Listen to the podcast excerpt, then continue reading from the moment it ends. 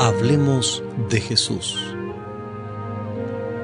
La lectura sin comentarios del libro El deseado de todas las gentes. Capítulo 1.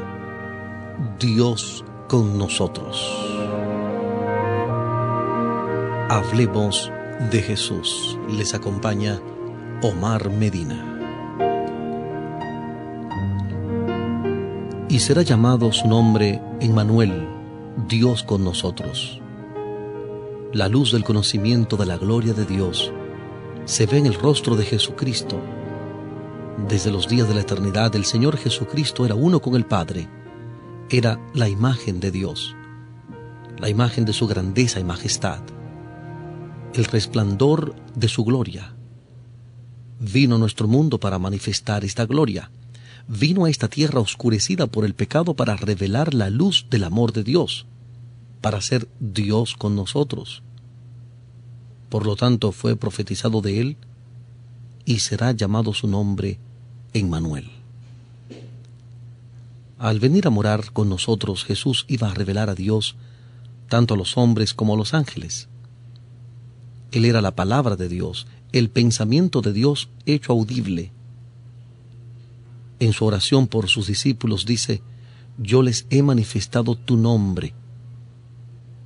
Misericordioso y piadoso, tardo para la ira, grande en benignidad y verdad. Para que el amor con que me has amado esté en ellos y yo en ellos. Pero no solo para sus hijos nacidos en la tierra fue dada esta revelación. Nuestro pequeño mundo es un libro de texto para el universo el maravilloso y misericordioso propósito de Dios, el misterio del amor redentor, es el tema en el cual desean mirar los ángeles. Y será su estudio a través de los siglos sin fin. Tanto los redimidos como los seres que nunca cayeron hallarán en la cruz de Cristo su ciencia y su canción. Se verá que la gloria que resplandece en el rostro de Jesús es la gloria del amor abnegado. A la luz del Calvario, se verá que la ley del renunciamiento por amor es la ley de la vida para la tierra y el cielo, que el amor que no busca lo suyo tiene su fuente en el corazón de Dios, y que en el manso y humilde se manifiesta el carácter de aquel que mora en la luz inaccesible al hombre. Al principio Dios se revelaba en todas las obras de la creación, fue Cristo quien extendió los cielos y echó los cimientos de la tierra. Fue su mano la que colgó los mundos en el espacio y modeló las flores del campo. Él asienta las montañas con su fortaleza. Suyo es el mar, pues que Él lo hizo. Fue Él quien llenó la tierra de hermosura y el aire con cantos, y sobre todas las cosas de la tierra, del aire y el cielo, escribió el mensaje del amor del Padre. Aunque el pecado ha estropeado la obra perfecta de Dios, esa escritura permanece. Aún ahora todas las cosas creadas declaran la gloria de su excelencia. Fuera del egoísta corazón humano no hay nada que viva para sí. No hay ningún pájaro que surca el aire, ningún animal que se mueva en el suelo, que no sirva a alguna otra vida. No hay siquiera una hoja del bosque, ni una humilde brisna de hierba que no tenga su utilidad cada árbol, arbusto y hoja emite ese elemento de vida sin el cual no podrían sostenerse ni el hombre ni los animales. Y el hombre y el animal a su vez sirven a la vida del árbol y del arbusto y de la hoja. Las flores exhalan fragancia y ostentan su belleza para beneficio del mundo. El sol derrama su luz para alegrar mil mundos. El océano, origen de todos nuestros manantiales y fuentes, recibe las corrientes de todas las tierras, pero recibe para dar. Las neblinas que ascienden de su seno riegan la tierra para que produzca y florezca. Los ángeles de gloria hallan su gozo en dar, dar amor y cuidado incansable a las almas que están caídas y destituidas de santidad. Los seres celestiales desean ganar el corazón de los hombres traen a este obscuro mundo luz de los atrios celestiales, por un ministerio amable y paciente, obran sobre el espíritu humano para poner a los perdidos en una comunión con Cristo aún más íntima que la que ellos mismos pueden conocer. Pero, apartándonos de todas las representaciones menores, contemplamos a Dios en Jesús. Mirando a Jesús, vemos que la gloria de nuestro Dios consiste en dar. Nada hago de mí mismo, dijo Cristo.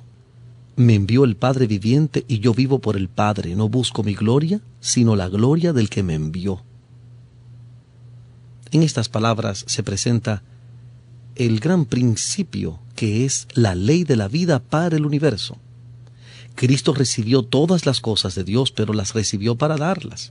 Así también en los atrios celestiales, en su ministerio en favor de todos los seres creados, por medio del Hijo amado, fluye a todos la vida del Padre. Por medio del Hijo, vuelve en alabanza y gozoso servicio como una marea de amor a la gran fuente de todo. Y así por medio de Cristo se completa el circuito de beneficencia, que representa el carácter del gran dador, la ley de la vida. Esta ley fue quebrantada en el cielo mismo. El pecado tuvo su origen en el egoísmo. Lucifer, el querubín protector, deseó ser el primero en el cielo.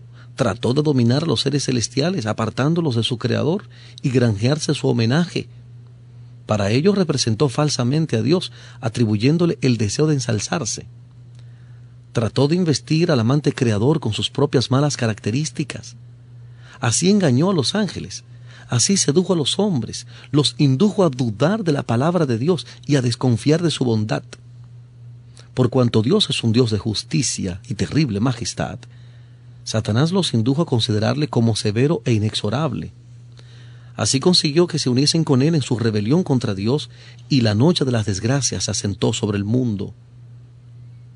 La tierra quedó oscura porque se comprendió mal a Dios, a fin de que pudiesen iluminarse las lóbregas sombras, a fin de que el mundo pudiera ser atraído de nuevo a Dios, había que quebrantar el engañoso poder de Satanás.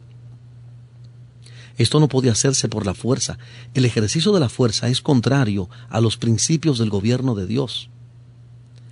Él desea tan solo el servicio de amor y el amor no puede ser exigido, no puede ser obtenido por la fuerza o la autoridad.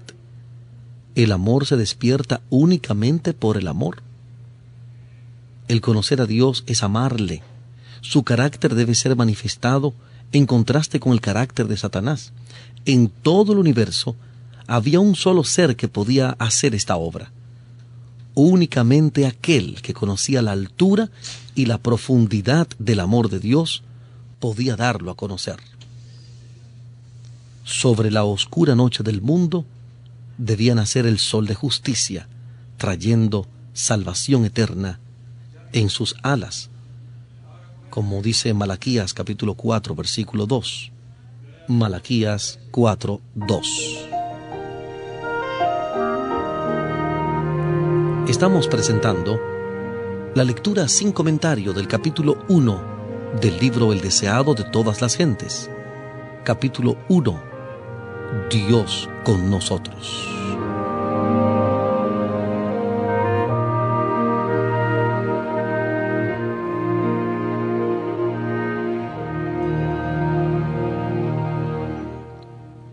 El plan de nuestra redención no fue una reflexión ulterior formulada después de la caída de Adán. Fue una revelación del misterio que por tiempos eternos fue guardado en silencio. Fue una manifestación de los principios que desde edades eternas habían sido el fundamento del trono de Dios. Desde el principio, Dios y Cristo sabían de la apostasía de Satanás y de la caída del hombre seducido por el apóstata. Dios no ordenó que el pecado existiese, sino que previó su existencia e hizo provisión para hacer frente a la terrible emergencia. Tan grande fue su amor por el mundo que se comprometió a dar a su Hijo unigénito para que todo aquel que en él cree no se pierda, mas tenga vida eterna. Lucifer había dicho, sobre las estrellas de Dios ensalzaré mi trono, seré semejante al Altísimo dice Isaías capítulo 14, versículos 13 y 14. Isaías 14, 13 y 14. Pero Cristo, existiendo en forma de Dios, no estimó el ser igual a Dios como cosa que debía aferrarse, sino que se desprendió de ella, tomando antes la forma de un siervo, siendo hecho en semejanza de los hombres. Dice la carta del apóstol Pablo a los filipenses, capítulo 2, versículos 6 y 7. Filipenses 2, 6 y 7. Este fue un sacrificio voluntario. Jesús podría haber permanecido al lado del Padre, podría haber conservado la gloria del cielo y el homenaje de los ángeles, pero prefirió devolver el cetro a las manos del Padre y bajar del trono del universo a fin de traer luz a los que estaban en tinieblas y vida a los que perecían. Hace más de dos mil años, se oyó en el cielo una voz de significado misterioso que partiendo del trono de Dios decía, He aquí yo vengo, sacrificio y ofrenda no los quisiste, empero un cuerpo me has preparado. He aquí yo vengo, en el rollo del libro está escrito de mí, para hacer, oh Dios, tu voluntad.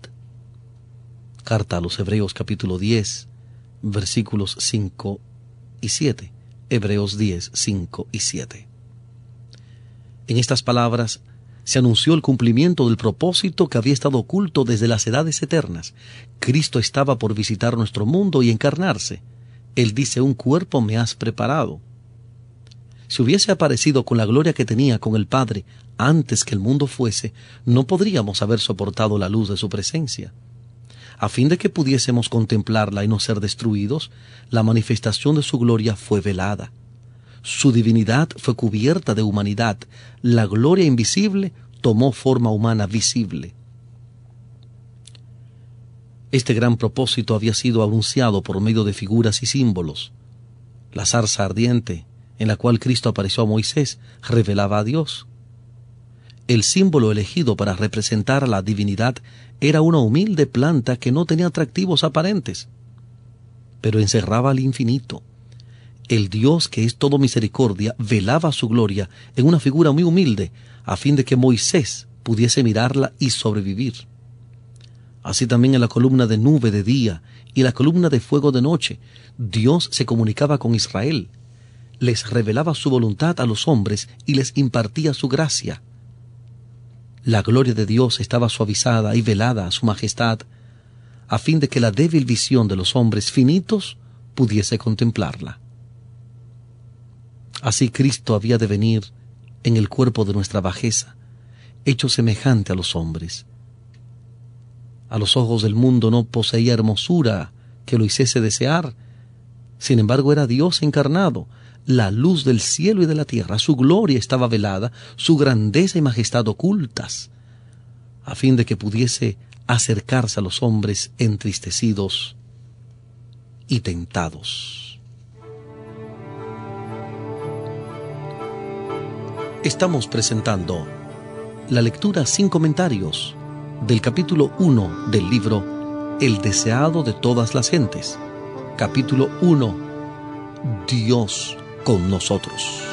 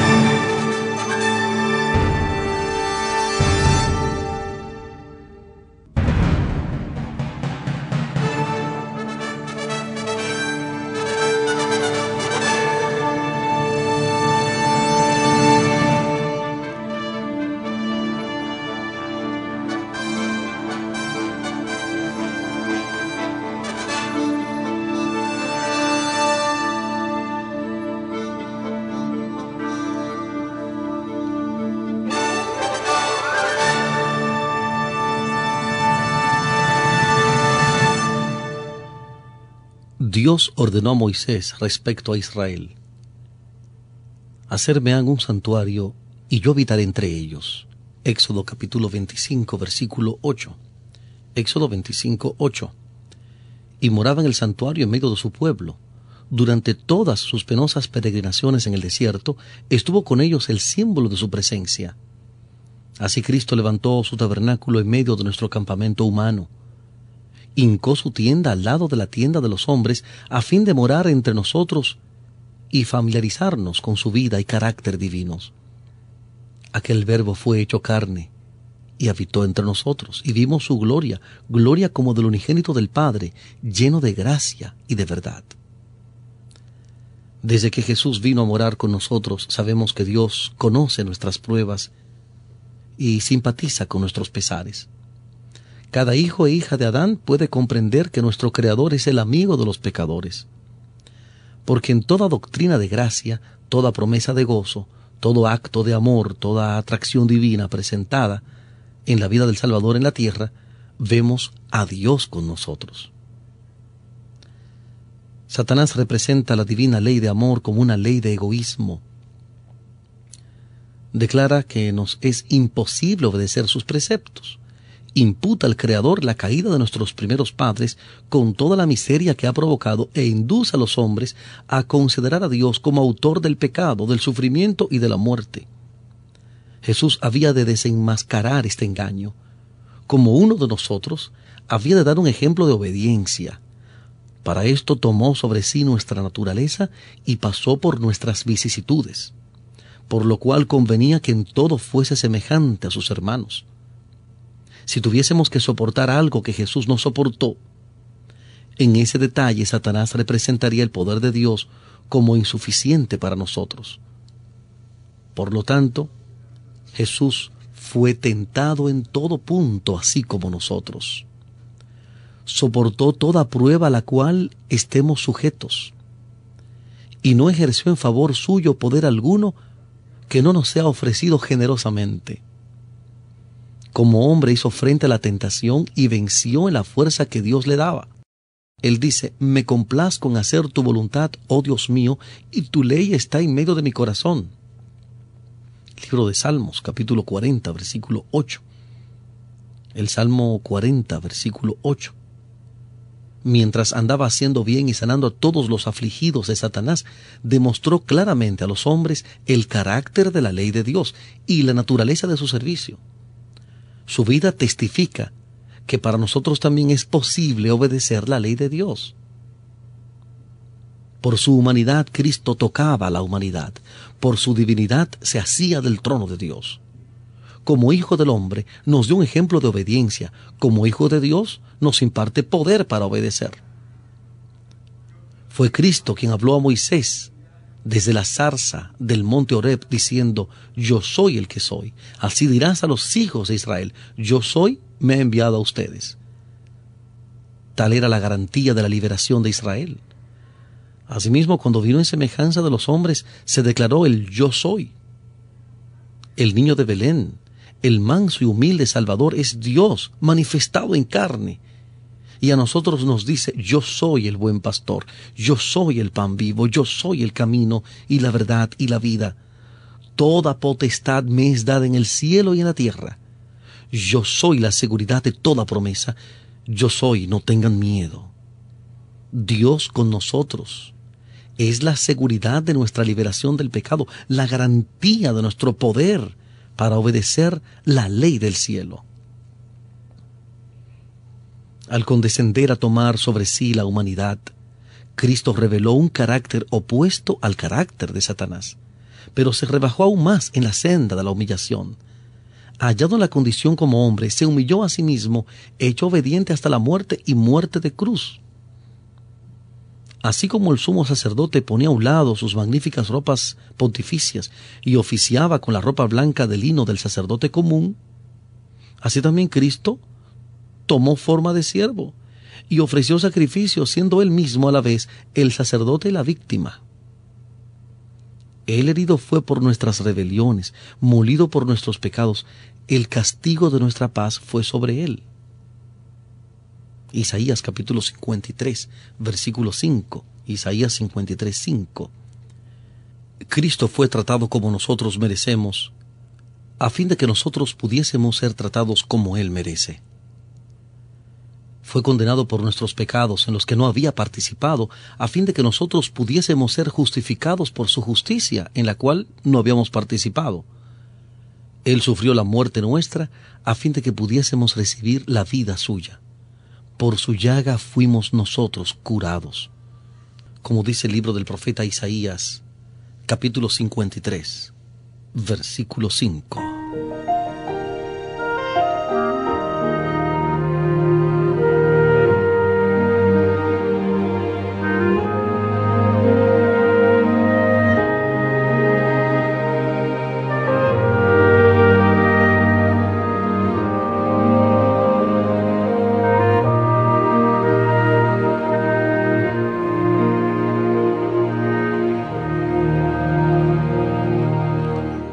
Por su vida y su muerte Cristo logró aún más que restaurar lo que el pecado había arruinado. Era el propósito de Satanás conseguir una eterna separación entre Dios y el hombre. Pero en Cristo llegamos a estar más íntimamente unidos a Dios que si nunca hubiésemos pecado. Al tomar nuestra naturaleza, el Salvador se vinculó con la humanidad por un vínculo que nunca se ha de romper. A través de las edades eternas, queda ligado con nosotros porque de tal manera amó Dios al mundo que ha dado a su Hijo unigénito. Lo dio no sólo para que llevase nuestros pecados y muriese como sacrificio nuestro, lo dio a la especie caída, para asegurarnos los beneficios de su inmutable consejo de paz. Dios dio a su Hijo unigénito para que llegase a ser miembro de la familia humana y retuviese para siempre su naturaleza humana. Tal es la garantía de que Dios cumplirá su promesa un niño nos es nacido, hijo nos es dado, y el principado sobre su hombro. Dios adoptó la naturaleza humana en la persona de su Hijo y la llevó al más alto cielo. Es el Hijo del Hombre, quien comparte el trono del universo. Es el Hijo del Hombre, cuyo nombre será llamado admirable, consejero, Dios fuerte, Padre eterno, príncipe de paz. Como dice Isaías capítulo 9, versículo 6, Isaías 9:6. El yo soy es el mediador entre Dios y la humanidad, que pone su mano sobre ambos.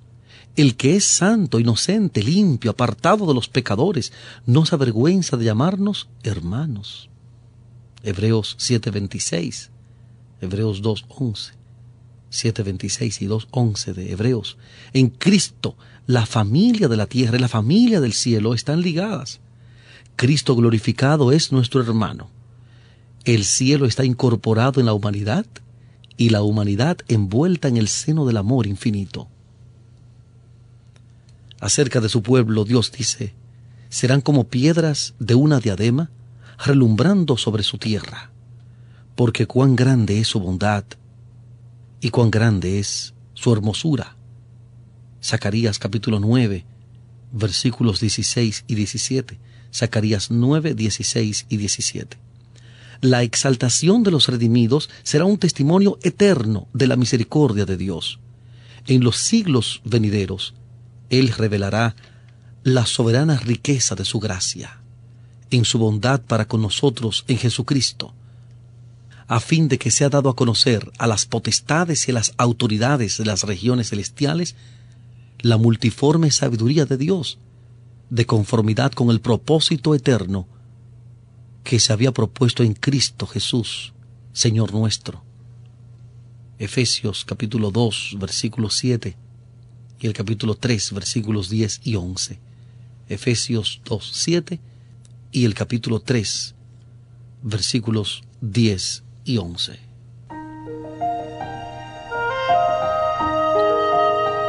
Por medio de la obra redentora de Cristo, el gobierno de Dios queda justificado.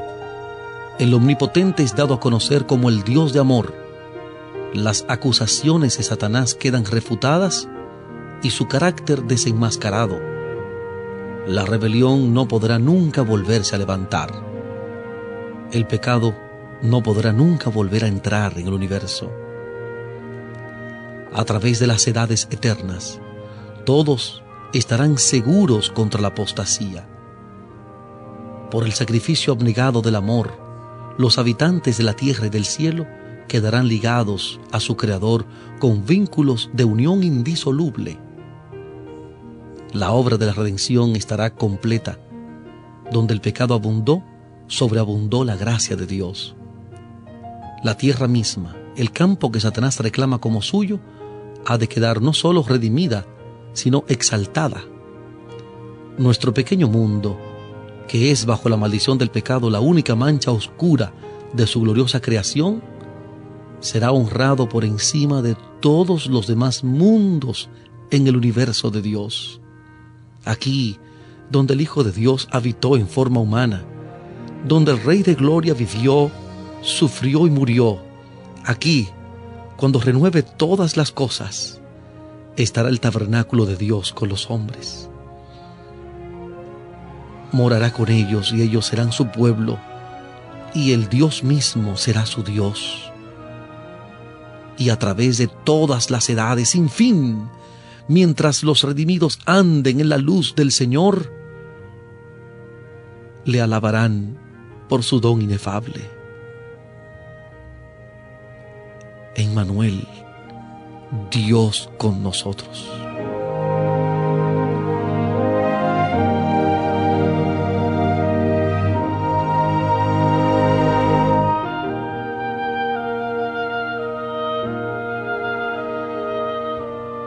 Hablemos de Jesús. La lectura sin comentarios del libro El deseado de todas las gentes capítulo 1 Dios con nosotros.